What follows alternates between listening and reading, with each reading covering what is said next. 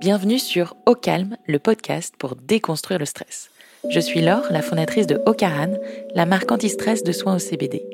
Nous avons créé ce podcast car une personne sur deux est touchée par le stress en France, et vous en faites sans doute partie. Les épisodes d'Au Calme vous apprendront à canaliser votre stress grâce à des histoires inspirantes, des retours d'expérience et des conseils d'experts holistiques et médicaux. Le but? Vous donner les clés via des exemples concrets pour mieux le gérer et vivre enfin plus apaisé. Ça commence dès maintenant et c'est au calme. Jean-Pascal Barac joue au rugby depuis qu'il est petit et il en a fait son métier dans l'équipe de Clermont avec l'équipe de France de rugby à 7 dont il est capitaine et au 15 de France. Dans cet épisode, il nous raconte son quotidien de sportif de haut niveau et la préparation pour encaisser les coups au sens propre et figuré, la pression familiale, le trac d'un gros tournoi, les blessures, la préparation de sa retraite à 35 ans. On parle du stress avant, pendant et après, de l'hygiène de vie et surtout de la façon dont il trouve son équilibre en tant que père de famille. Bonjour Jean-Pascal. Bonjour Laure, ça va? Oui, je suis vraiment très contente de t'avoir aujourd'hui parce que tu es le premier sportif de compétition qu'on reçoit sur le podcast Au Calme. Euh, tu viens d'avoir 30 ans cette année, il me semble. Tu es papa de deux enfants et tu vis au Cap Ferré. Et tu as quand même une carrière qui est assez euh, hallucinante. Tu as été capitaine de l'équipe de France de rugby à 7, ça depuis 2019 il me semble. Et tu joues également dans l'équipe du 15 de France. Euh, Est-ce que tu peux me raconter comment t'es venu ce déclic de te dire je vais être sportif professionnel? Ben, c'est arrivé un peu tard. C'est euh, déjà le choix du rugby. J'ai suivi mon frère quand j'étais jeune, donc mon père en faisait, mon grand-père en faisait, donc forcément c'était plus simple. Et après, euh, petit à petit, ça se fait naturellement. Chez les jeunes, t'as des sélections. Après, t'as des potes euh, qui aspirent à aller plus haut. Du coup, euh, bah, t'as envie d'aller avec eux. Et petit à petit, tu goûtes aux sélections chez les jeunes. Ça commence à partir de moins de 16. Après, chaque année, t'as une resélection, donc euh, t'as envie d'être pris, etc. Ouais. Et euh, après, plus tu vas loin, plus t'as envie d'y goûter encore plus. Donc, ça s'est fait naturellement. Ouais, c'est bah, si tu es compétiteur, tu as envie d'aller le plus loin et à chaque fois de, de progresser et de montrer que, que tu es meilleur. Et est-ce qu'en parallèle, tu préparais quand même une autre carrière professionnelle ou tu t'es dit le rugby, ce sera ma vie? Euh, non, non, parce qu'on sait que le rugby est éphémère, donc euh, on peut pas jouer jusqu'à ses 60 ans, euh, sinon bah, on le ferait, hein, mais ouais. non, c'est pas possible, le corps il peut pas. Donc euh, moi j'avais fait un, quand j'étais à Biarritz, j'avais fait un BTS informatique de gestion, mais vu que j'ai commencé le rugby pro euh, très tôt, ben franchement si j'allais en cours, je ratais tout le temps l'entraînement et inversement. Donc bah, au final j'ai fait un an, j'ai validé des matières et j'ai pas j'ai pas pu continuer. Donc euh, après j'ai fait BTS MUC, j'ai fait euh, deux années. J'ai validé la première année et ma deuxième année, elle était prévue sur euh, deux ans, mais j'ai changé de club entre temps. D'accord. Donc un peu compliqué de reprendre le, tu sais, le cursus, etc. Donc au final, j'ai jamais fini mes deux BTS. Donc c'est un peu, euh, ouais, c'est c'est pas très bien, on va dire. Mais euh, mais bon, on, petit à petit, euh, quand on joue, etc. On compte de personnes ou autres. On essaye de se faire des relations pour essayer de préparer le futur. Ouais. Et tu le prépares actuellement, le futur pour toi? C'est quelque chose que tu vois à quel euh, horizon? Oui, parce que ça s'approche. Euh, en gros, bah, comme tu as dit, j'ai 30 ans et le rugby, ça va jusqu'à 35, 36 max, si okay. tu es très bon. Donc euh, voilà, on va dire qu'il me reste 5, 5, ans. Et donc voilà, peut-être mes beaux-parents, ils ont un, un, bar au Cap Ferré, donc peut-être travailler avec eux ou faire un truc dans ce style ou euh, enfin collaborer avec ma copine et avoir voilà un petit projet comme ça mais rien n'est fait encore. Et c'est quelque chose auquel tu penses régulièrement que c'est une forme de pression ou non tu, tu le euh, laisses vivre un peu? pour l'instant ça va. Après c'est sûr que quand quand arrivent les périodes de repos on y pense un peu plus. Mais durant toute l'année quand il y a la compétition les matchs qui s'enchaînent tous les week-ends bah, franchement, on n'a pas, on n'a pas vraiment le temps d'y penser, et puis on veut pas trop y penser non plus. Ouais. Et euh, donc, bon, le stress par rapport à ça euh, ne vient pas trop durant la saison, mais c'est plus euh, sur les fins de saison et quand chaque année on a notre anniversaire, ben on y pense un peu plus. et, ouais, donc ça pousse, ça pousse et donc ouais, c'est ces moments de repos qui qui font qui font que on y pense un peu plus ou sinon quand il y a un arrêt de carrière de, de nos copains ou autres Ouais. et, euh, on lui demande qu'est-ce qu'il va faire. Même on s'intéresse parce que pour pour nous-mêmes aussi savoir euh, s'il a bien préparé et si on est un peu à la bourre sur ça. Ouais. et euh, voilà c'est plein de petites questions comme ça quand nos amis arrêtent euh, malheureusement quand on se blesse aussi.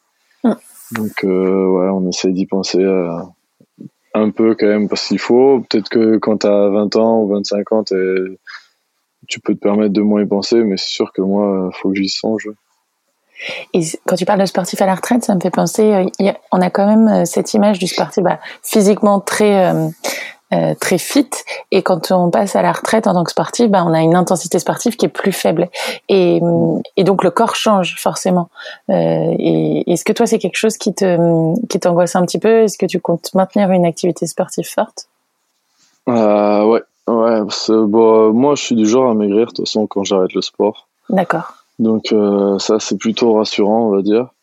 Mais bon, euh, j'ai pas envie d'être euh, le papa avec euh, du bide et tout, donc euh, ouais, j'ai continué à faire du sport. Puis je pense que lorsqu'on a fait du sport de haut niveau euh, pendant longtemps, c'est impossible de s'arrêter. Franchement, je pense que tu fais une coupure une fois que t'arrêtes, parce que bah, enfin, quand t'arrêtes ta carrière, etc., tu veux vraiment relâcher. euh, Mais je pense qu'au bout d'un mois ou deux, tu tournes en rond et t'as vraiment envie de te dépenser. Enfin, c'est idiot, mais par exemple, après une bonne séance de sport où tu t'y es filé, comme on dit, et t'es, t'es rincé, ben, Ouais. tu te sens vraiment bien derrière. Enfin, même si bon, t'es mort physiquement, mais derrière, après, tu te sens vraiment relâché et je trouve que ça fait du bien mentalement.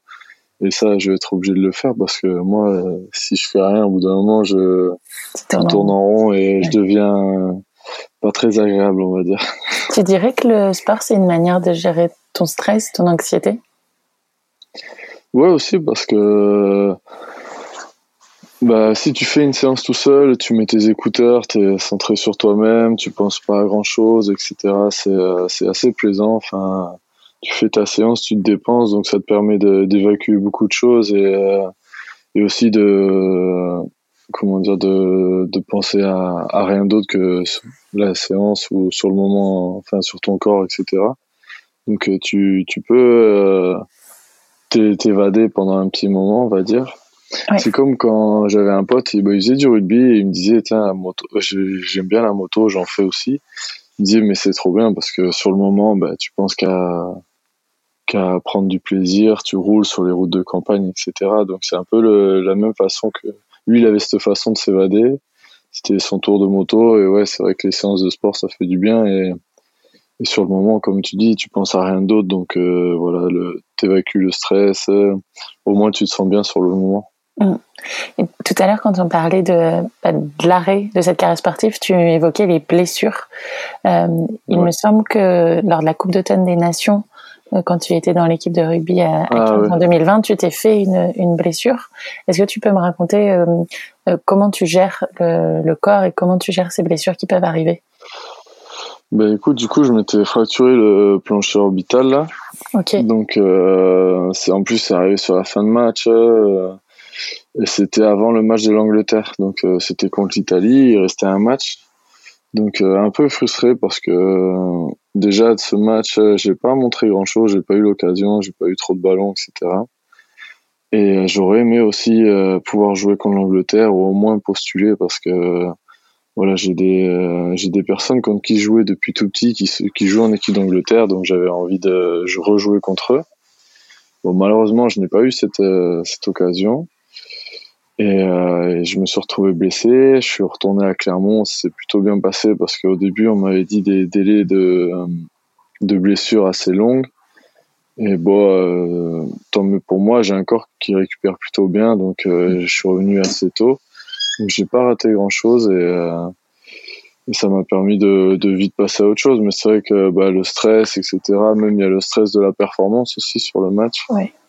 C'est euh, le comment dire, on va dire la reconnaissance, etc. euh, Des gens qui t'ont vu jouer ou pas. Enfin, donc voilà, j'avais à cœur de montrer euh, que bah, je suis bon, je suis bon tout simplement.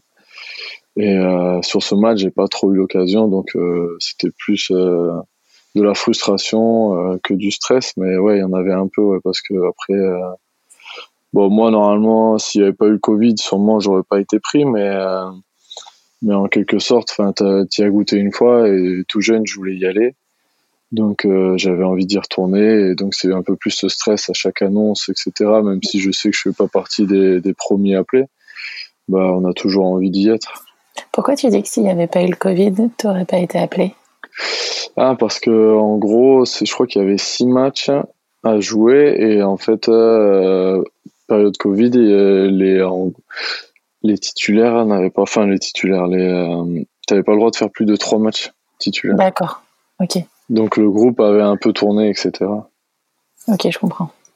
Et, et du coup, cette Peur de la blessure, est-ce que c'est comme quand tu rentres sur le terrain, tu y penses, ou si tu y penses, tu es sûr que tu vas te blesser et donc tu de, de, de, trop y réfléchir? Parce que vous êtes quand même sur un sport de contact qui est réputé pour avoir une forme de violence mm. euh, pour le corps. Ouais, alors juste une petite avorté. Après, franchement, on s'entraîne bien, euh, etc. Et puis on, essaye de muscler notre corps de façon à ce qu'il soit prêt à ces chocs. Donc euh, voilà, pour les gens qui connaissent pas trop le rugby, c'est violent sûrement, mais on est préparé à ça. Donc c'est pas c'est pas comment on n'y va pas à la fleur au fusil ou, autre et, feu on verra ce qui se passe. Mais euh, je pense que quand quelqu'un est pas bien mentalement, il a plus euh, l'occasion de se blesser qu'une autre personne. Après, bon, malheureusement, des fois, il y a la faute à pas de chance. Hein. Moi, c'est ce qui m'est arrivé, en gros, sur le match de l'équipe de France. J'y vais pour le plaquer, je me prends un crochet intérieur et on fait tête-tête. Et voilà, malheureusement, euh, bah, le choc a fait que apparemment ça a claqué fort. Je me suis blessé. Mais c'est vrai que ou sinon, par exemple, s'il y en a un, il a sa cheville en porte-à-faux quand il se fait plaquer ou le genou. Là, malheureusement, bah, tu peux être prêt euh, à tout ce que tu veux, n'importe qui, le genou, il va lâcher sûrement. Mais c'est vrai que le, je dirais pour le, pour les muscles, le stress, il fait beaucoup, le mental, il fait beaucoup, si tu te sens bien ou pas bien.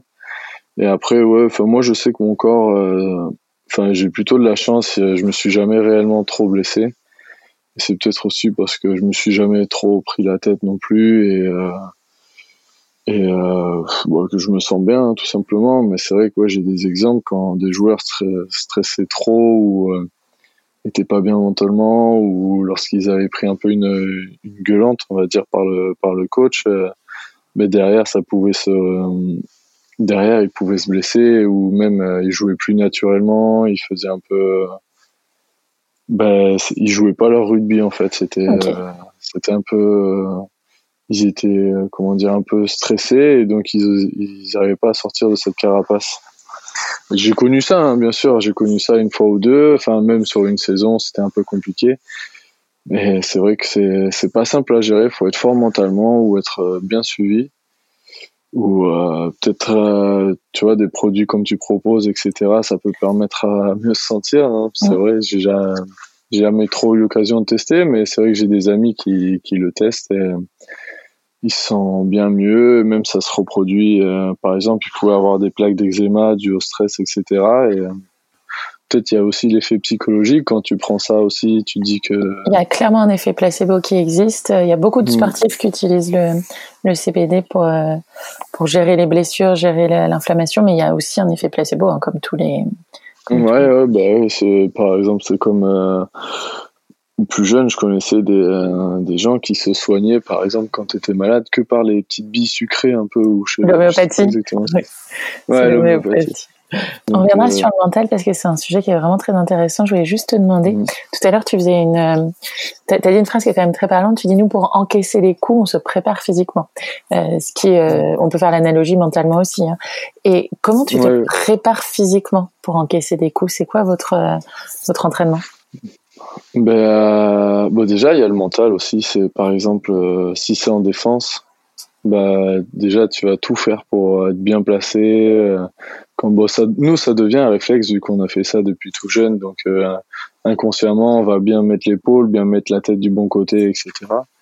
Mais bon, ça se travaille aux entraînements, bien sûr.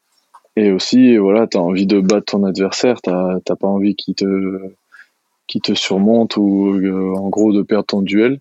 Donc voilà, mentalement, tu travailles fort pour, t'as envie de tout donner sur cet instant. Et après, à la côté, c'est le physique, c'est tout simplement il y a la muscu, les entraînements sur le terrain répétés. Ben, comme je disais, être bien placé, plaquer aux jambes, ou ça dépend si le mec il est costaud, ben, tu plaques aux jambes, ou si toi t'es costaud, tu peux le prendre en haut. Il y a des petits aspects tactiques comme ça. Et après, ouais, c'est ça, hein, la muscu et euh, le terrain, courir, euh, puis aussi euh, si t'as la balle et que t'es pas costaud, t'essayes de l'éviter plutôt. Et ça t'arrive parfois d'avoir un adversaire en face de toi et d'avoir un peu peur? Je pense par exemple aux All Blacks qui sont quand même très impressionnants avec leur AK, mm. qui est clairement une, une technique d'intimidation. Est-ce que comment tu réagis face à cette intimidation-là? Bah, je pense que sur, sur, le terrain, tout se passe très vite. C'est vrai que même, euh, c'est idiot, mais en une seconde, tu arrives à penser à trois, quatre choses à la fois. Enfin, ton cerveau, il réfléchit, les images et tout, ça, ça va tellement vite sur certaines actions. C'est vrai que, bah, des fois, il euh, y en a, ils aiment pas trop déplaquer, donc, euh, voilà, ils vont stresser quand le mec va arriver. T'as un mince, il va me viser encore. Mm. Puis il y a des mecs, bon, c'est vrai, il y a des mecs, c'est, comme on dit, c'est des animaux, hein, ils sont costauds, hein, franchement. Ils sont pas marrants. mais, mais voilà, tu, tu fais en sorte d'être bien, bien placé, etc. pour euh, surmonter ce stress et tu te rassures sur ton, sur ta technique, on va dire. Oui. Et, euh, bon, et puis s'il est trop gaillard, t'essaies pas de lui mettre un, un bouchon et voilà, tu plaques aux jambes et tu subis un peu. Puis c'est pour rendre service à l'équipe aussi, donc euh, voilà, faut, faut aussi ne pas se cacher, même si des fois c'est compliqué, mais puis bon, s'il est, s'il est au-dessus, il est au-dessus, hein, tant pis. Hein. Ouais. Et comment le staff vous prépare mentalement? Alors à, à 15, c'est avec euh, des petits mots, etc. Euh, bon, essayer de rester concentré sur le plan de jeu, par exemple. Euh, moi, j'aimais bien le, coach de Clermont. Enfin, c'était Xavier Sadorni, il me faisait rire parce que, déjà, pour un peu évacuer le stress, je trouvais. Il me disait, de toute façon, toi, JP, en gros, tu prends la balle et tu vas marquer. c'est tout. Du coup, j'aimais bien parce que cette façon d'être, c'est un peu jovial, etc. Et donc, ça te permet d'être bien dans ta peau et, et de pas trop euh, te stresser. Après, euh, il y a l'aspect collectif aussi. C'est euh, quand tu te resserres avec les mecs avant le match, etc. C'est ça, c'est le leader de jeu et tout, savoir bien parler à ses hommes, etc. Pour rester concentré sur le collectif et pas penser à l'individuel et, de, stresser tout simplement. Mais après, c'est sûr qu'une fois que tu vas rentrer sur le terrain, si tu es jeune ou pas, si c'est ton dernier match, si le match a une grosse importance ou s'il nous faut des points, c'est vrai que bah, quand tu es tout seul, tu as le temps d'y repenser euh, à ce stress, mais mais, mais bon, après, faut. Il y en a plein qui, qui le disent, c'est voilà, c'est quand tu rentres sur le terrain, fais une ou deux actions dès le début pour te mettre en confiance. Par exemple, ça peut être une bonne passe, tout simplement une bonne passe, un bon jeu au pied, un bon plaquage, et au moins ça te met dans dans dans la confiance et ça te permet de de pas trop te stresser sur le début du match. Et vous êtes accompagné par des sophrologues, vous faites de la méditation, il y a des techniques comme ça? Il euh, y en a. Il y a des clubs qui en font venir de, de même par cycle, etc. Ou sinon, euh, c'est plus individuel aussi. Mais euh, il y en a. Nous, par exemple, à 7, nous, c'est, on l'étudie beaucoup parce que on fait six matchs dans le week-end. Donc, tu sais, par exemple, tu as, perdu premier, tu as pris une grosse une grosse déconvenue parce que c'était un match que tu devais gagner euh, facilement et au final bah, tu le perds. Mais nous derrière on doit rejouer un match euh, trois heures après. Donc euh, si tu restes bloqué là-dessus et que tu dis mince tu commences à stresser est-ce qu'on va se qualifier pour les quarts de finale ou pas? Enfin et tu disais que certains faisaient le choix d'avoir des accompagnements individuels. Toi tu as pris un corps médical en parallèle ou non? Tu, tu fais avec Moi, ça, oui, ça m'est arrivé un instant. Donc euh, c'était quand j'étais à La Rochelle parce que donc euh, je fais une, très bonne première année, la deuxième année un peu moins parce que le coach m'avait un peu pris en grippe, on va dire. Donc euh, il voulait que je travaille mentalement. Donc moi j'aimais pas trop ce genre de choses parce que bah, je trouvais ça un peu comme un aveu de faiblesse aussi. Parler à une autre personne, avoir un autre point de vue Et euh, bon, au final, je l'ai vu deux trois fois cette personne. Puis euh, au début, c'était plutôt bien, puis ça te fait comprendre sur certaines actions. Voilà, t'aurais pas dû faire ça, etc. Mais au final, euh, j'avais l'impression que c'était plus euh, un psychologue, enfin pour ma part. Mm.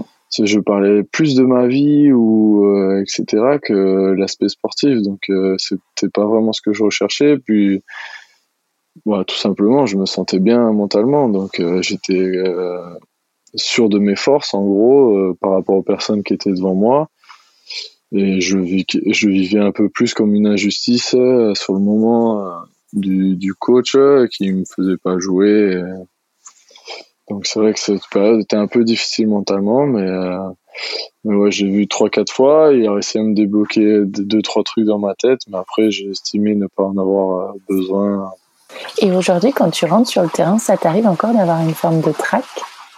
Euh, ouais, ça arrive un peu. Ça arrive, c'est.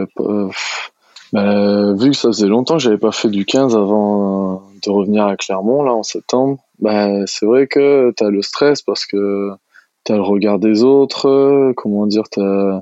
Est-ce que euh, ça va bien se passer? Enfin, même si t'es pas sûr de toi ou même si t'as confiance en toi, c'est t'as toujours un facteur X. Enfin, tu à 15, tu as beaucoup de joueurs, donc euh, tu as envie de te faire voir aussi, mais si t'as pas l'occasion, un peu comme euh, je disais avec le 15 de France, t'as pas trop l'occasion de te montrer, ben, les gens tout de suite, ils, ils vont te tomber dessus. Ah non, il aurait dû rester à 7, etc. Enfin, Donc euh, il y avait ce stress aussi quand je suis revenu à 15.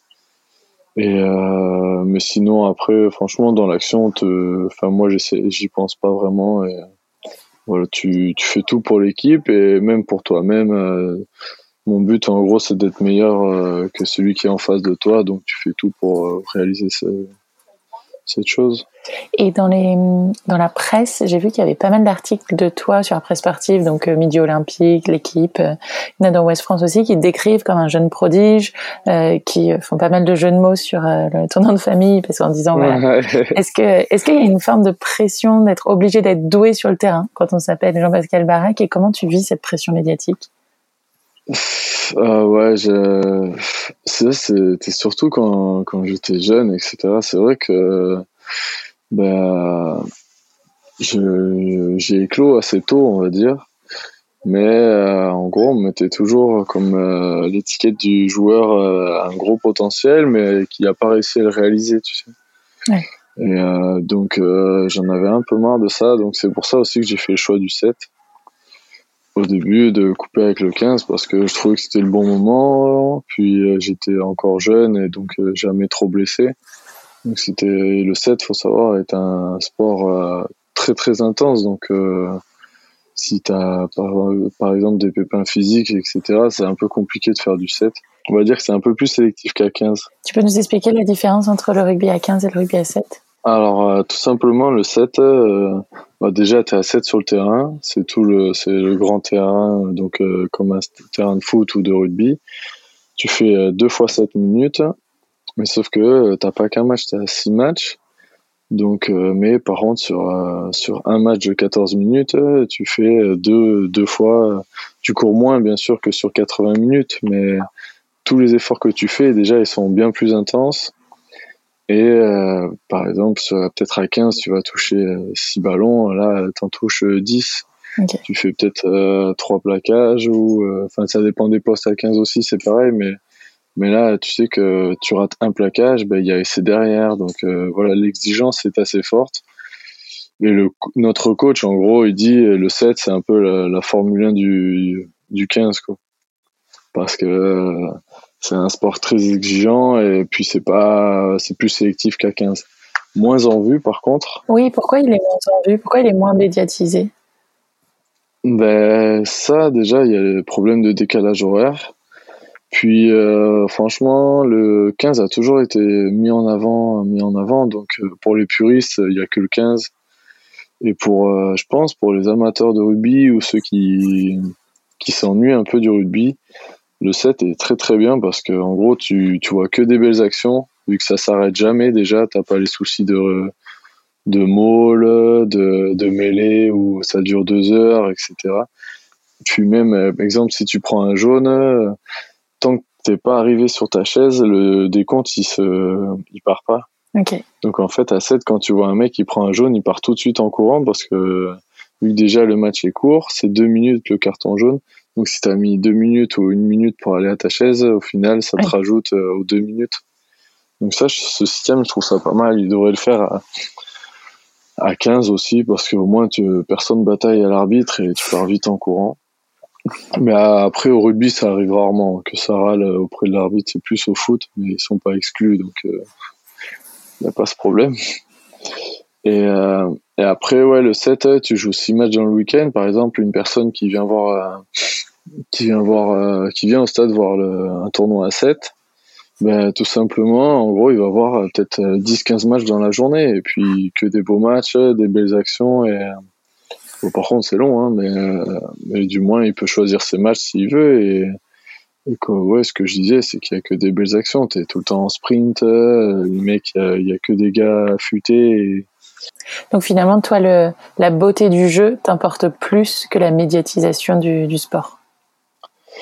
Euh, ouais, après, puis je pense que si t'es bon, de toute façon, la médiatisation arrive euh, tout seul. Donc, euh, à un moment donné, on a, on va dire, on, a joui de nos performances et à la fois, on a, on a, on a profité de, des mauvaises performances du 15 de France. Donc, ça a permis de nous médiatiser un peu plus. Puis, le, le 7 est, est, euh, est un sport olympique aussi, déjà. Bon, malheureusement, on a raté la qualif, mais les filles le sont. Et, euh, et aussi, puis euh, voilà, il y a des grosses compétitions. Il y a la Coupe du Monde l'an prochain, que des grosses nations. Enfin, c'est c'est un peu pareil. Et puis, euh, puis l'ambiance, franchement, d'un tournoi à 7 est incroyable. Les gens, ils font la fête dans le, dans le stade tout le week-end. Puis j'aime bien aussi ce, cette chose qui fait qu'on peut partager nos, nos cultures, etc. Parce que dans un tournoi à 7, pratiquement toutes les équipes sont dans le même hôtel. D'accord. Je trouve ça vraiment très beau que tu aies souligné que les femmes étaient qualifiées pour les Jeux Olympiques, ce qui n'est pas courant, que euh, on a tendance à un peu mettre de côté. Et puis je pense qu'elles ont une belle carte à jouer, elles peuvent aller dans le top 3, donc euh, on leur souhaite. hein. Tu parlais de fête. C'est vrai que le rugby a quand même cette, euh, cette, cette culture autour de la fête, de l'alcool, etc. Ce qui n'est pas forcément le cas dans dans d'autres sports, parce que c'est il y a une forme d'assesse de vie à, à tenir. Euh, D'où elle vient cette culture un peu festive et est-ce que c'est pas antinomique avec le fait d'être sportif de haut niveau? Bah, de toute façon, consommer avec modération, hein, toujours. euh, L'abus d'alcool est dangereux pour la santé. Non, mais pff, je sais pas, je pense qu'on met tellement d'intensité sur le match et tout qu'on a besoin de décompresser après un match. Bah, après, t'es pas obligé de te mettre euh, un taux, on va dire, ou de, de te mettre euh, vraiment mal.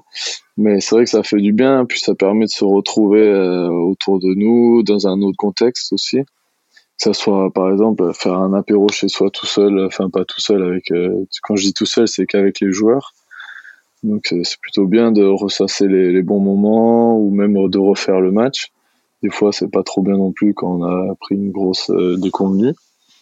Euh, Le rugby est assez festif, mais euh, bon aussi on est préparé. La saison est tellement longue. euh, puis je pense aussi il faut savoir connaître son corps. Si ton corps il, il te tu sais que si tu fais trop l'idiot, etc., tu sais que tu vas te, te blesser, ben, tu le fais moins régulièrement que certains. Ou, T'as des routines Ouais. alimentaires, toi? T'as des, des plans alimentaires pour, euh, pour bien entretenir ton corps?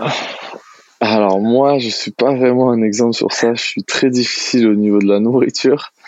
Donc euh, j'aime pas la salade, euh, ouais, tous les euh, légumes et tout. Je suis pas très euh, pas très bon là-dessus. Mais pff, par chance, euh, j'ai mon corps qui peut me permettre. Alors bon, tant mieux, hein, pourvu que ça dure.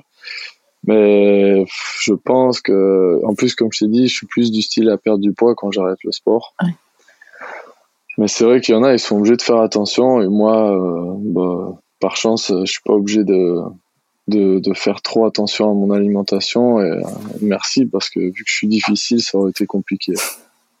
Et sur le sommeil, t'as des routines de sommeil pour, euh, pour permettre de bien récupérer? Sommeil, moi, j'aime bien faire la sieste. La sieste, euh, donc euh, après manger souvent, parce que bon, j'ai deux enfants, donc euh, j'aime bien faire la sieste avec eux. Ma copine n'aime pas du tout, par exemple, tu vois, alors que des fois je lui conseille euh, parce que ça, ça peut faire du bien, ne serait-ce qu'un petit quart d'heure ou autre. Ça, par exemple, à 7, tu vois, on l'étudie beaucoup, le, la sieste, vu que euh, on fait pas mal de tournois à l'étranger, donc il y a le problème de décalage horaire.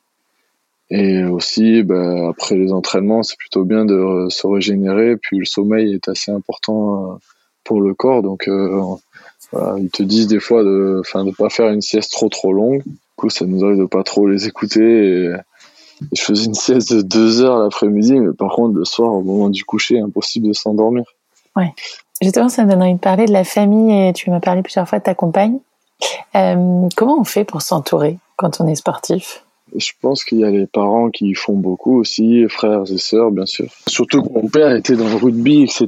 Donc, bon, euh, c'est lui qui m'a entraîné petit avec mon frère. euh, après, bien sûr, il y a, ta copine. Bon, j'en ai pas eu qu'une dans ma vie, donc j'ai eu pratiquement que des longues relations. Et donc, euh, bon, c'est savoir trouver un bon équilibre mentalement, quelqu'un qui va pas te, te ramener ce stress à la maison, euh, déjà que tu l'as là-bas.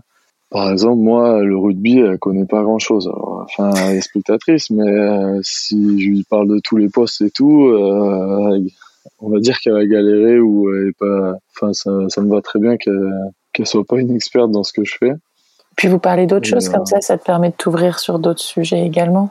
Ouais, bien sûr, bien sûr, ça fait du bien de, bah, ne serait-ce que euh, changer les idées avec euh, d'autres choses ou ou les amis, hein, tout simplement. Et parce que bon, je sais que dans le rugby, il y en a, euh, par exemple, il y a des formes de joueurs ou autres, c'est un, peu le nerf de la guerre, on va dire. Parce que malheureusement, c'est pas euh, quand tu changes de club, etc. C'est pas forcément des copines d'enfance, donc euh, c'est un peu des copines par défaut. Et c'est vrai que bon, des fois, ta copine elle se sent pas bien quand tu changes de, club, elle pas trop d'amis ou moins d'affinité que lorsqu'on était avant dans un autre endroit. Donc c'est dur à gérer un peu, mais euh, je pense que c'est dur pour les, les femmes aussi parce que bah, malheureusement elles sont obligées de nous suivre. hein. Enfin c'est c'est comme ça et euh, c'est même si c'est éphémère, bah, c'est dur pour elles, mais elles font l'effort. Donc elles ont pas leur ent- entourage autour, leur leur meilleure copine. Donc euh, voilà. Et leur des- propre carrière professionnelle, c'est dur aussi pour elles de mettre en parenthèse leur euh, vie professionnelle. Ouais, c'est vrai, j'avais pas trop pensé à le souligner, mais euh, même si dans certains métiers tu peux te faire euh, muter à droite à gauche, mais c'est vrai que des fois, euh, bah moi par exemple, j'ai deux enfants, donc euh, elle passe beaucoup de temps avec eux, et bon, c'est vrai que quand tu changes de club, t'as toujours deux trois potes que t'as connus d'avant, de des sélections ou autres, donc t'arrives à te faire des amis, mais bon, il manque quand même leur famille autour, ou donc ouais, c'est un peu dur pour pour nos copines ou nos femmes. Donc, euh, on, on leur en remercie aussi d'être comme ça, hein, de nous suivre. Mais, mais c'est vrai que c'est pas simple parce que même des fois, quand tu as un entourage qui vit un peu plus ta carrière que toi, des fois, tu as l'impression qu'ils la vivent plus que toi. Et c'est un peu pesant à la maison parce que, en gros, les problèmes que tu as au rugby, ben, tu les ramènes à la maison.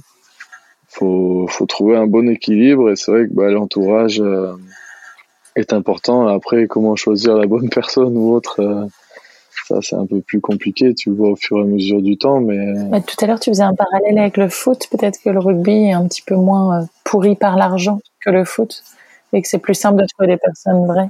c'est vrai que le foot, bon, je, je veux pas trop critiquer, etc., mais bon, euh, je sais pas, en gros, si tous les footballeurs, surtout euh, à l'heure actuelle, euh, en gros, euh, leur copine, ça sera leur, euh, leur femme plus tard, parce que bon, il y a beaucoup de médiatisation autour de, des joueurs, beaucoup d'argent aussi, donc euh, bah, ça attire, euh, ça attire, hein, bien sûr. Je dis pas que ça se trouve nous, ça nous attirerait pas, mais euh, mais euh, ouais, ça doit être dur à gérer pour eux. Après, je pense qu'ils sont bien suivis, etc. Puis bon, ils ont, ils ont le temps de profiter de la vie et, et, euh, des gens qui tournent autour, tout simplement.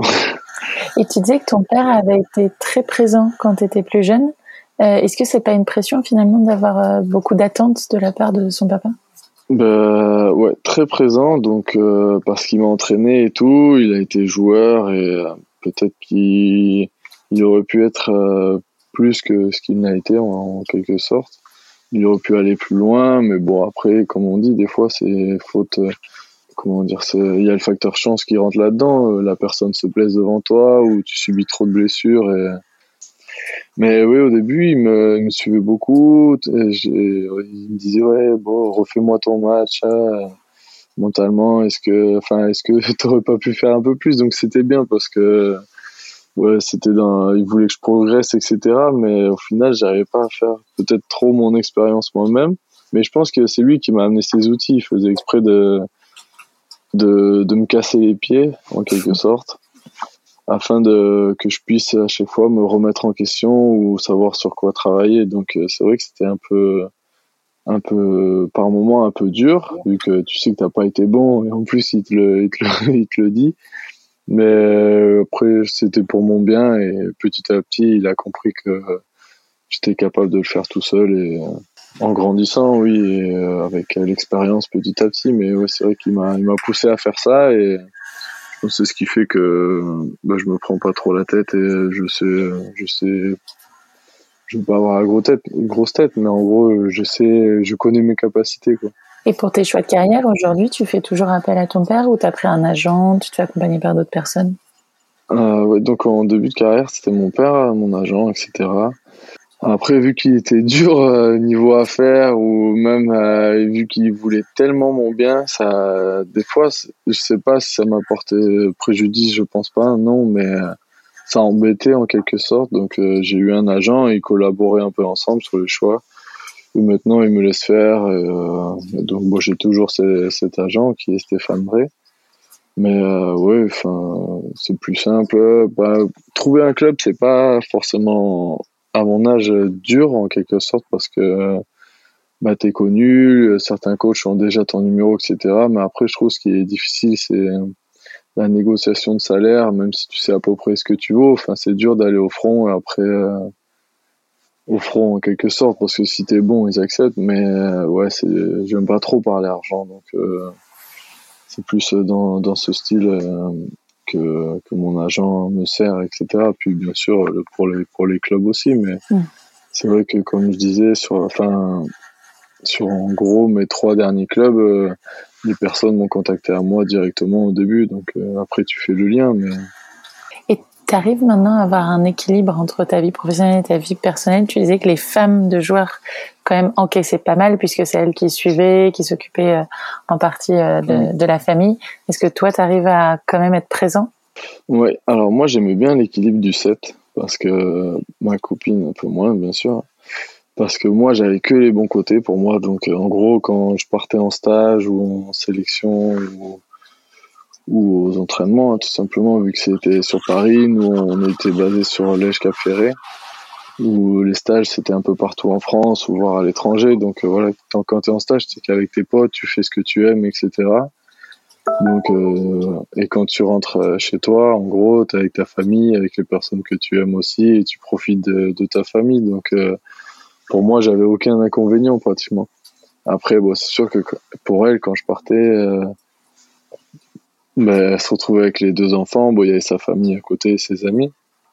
C'est un métier aussi, hein, garder deux enfants. Ouais, ça prend du temps. Hein. S'ils ont du gaz, hein, les petits, euh, ils sont épuisants, on va dire. Donc, ouais, c'était dur pour elle. Et donc, euh, le choix du 15, même si je sais pas si vraiment en heure, t'es plus de temps chez toi, au moins, euh, pour elle, c'était un peu un choix aussi familial, oui. Et pour elle, tous les soirs tu dors à la maison et tout, donc c'est plus simple. C'est quoi pour toi être au calme aujourd'hui, Jean-Pascal?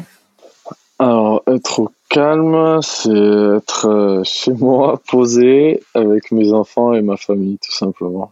Ouais. Ou profiter un peu de la plage. Euh. Enfin, c'est. Euh, bon, par moment, je vais, je vais aller faire du sport, mais c'est vraiment décompresser en quelque sorte. C'est être en gros à l'Èche Cap Ferré. Parce que je trouve on est vraiment bien et et puis, ça fait, t'as l'impression d'être tout le temps en vacances, quoi. t'as trois conseils à nous donner pour justement réussir à trouver ce calme-là? Alors, je pense que déjà, il faut pas trop écouter ce qu'on, ce que disent les autres de toi, que ça soit en bien, en mal. Il y a, faut savoir euh, se connaître aussi, je pense, que ça soit physiquement ou mentalement. Savoir un bon entourage aussi. C'est histoire de quand tu rentres ou autre, être assez posé et pas que les problèmes ne viennent pas à la maison, tout simplement. C'est très clair. Est-ce que tu aurais quelqu'un que tu admires particulièrement pour sa capacité à gérer le stress, la pression, et que tu me recommanderais d'interroger sur ce podcast? Euh, Je pense qu'il y en a, En gros, il y a Sébastien Bézi, il est très calme, etc. Romain Tamac fait très, fait très serein, ou Antoine Dupont aussi. Et euh, après, euh, j'ai pas mal d'amis dans le sport de haut niveau aussi euh, qui sont pas forcément trop stressés. Il y a Raph Lacafia aussi à qui je peux penser ou son frère qui était à 7. Super, ben, merci beaucoup Jean-Pascal pour ton temps. Je te souhaite bon courage aussi parce que je, tu nous disais que tu allais te faire opérer euh, quand même d'une petite hernie cervicale vendredi. Donc j'espère que tu récupéreras très très vite et qu'on te retrouvera rapidement sur le terrain. Merci pour ton temps. merci à toi. Salut. Ciao, ciao. C'est la fin de cet épisode, j'espère qu'il vous a plu et qu'il vous aura offert quelques clés pour une vie plus apaisée. Moi, mon astuce anti-stress, c'est le chanvre, et plus particulièrement le CBD. Pour connaître tous les bienfaits du cannabis breton sur le corps et l'esprit, et peut-être même tester l'un de nos soins naturels, rendez-vous sur ocaran.fr, h o k a r a n.fr, et sur notre Instagram, at ocaran. Merci pour votre écoute, c'était Au Calme, et à la semaine prochaine pour un nouvel épisode.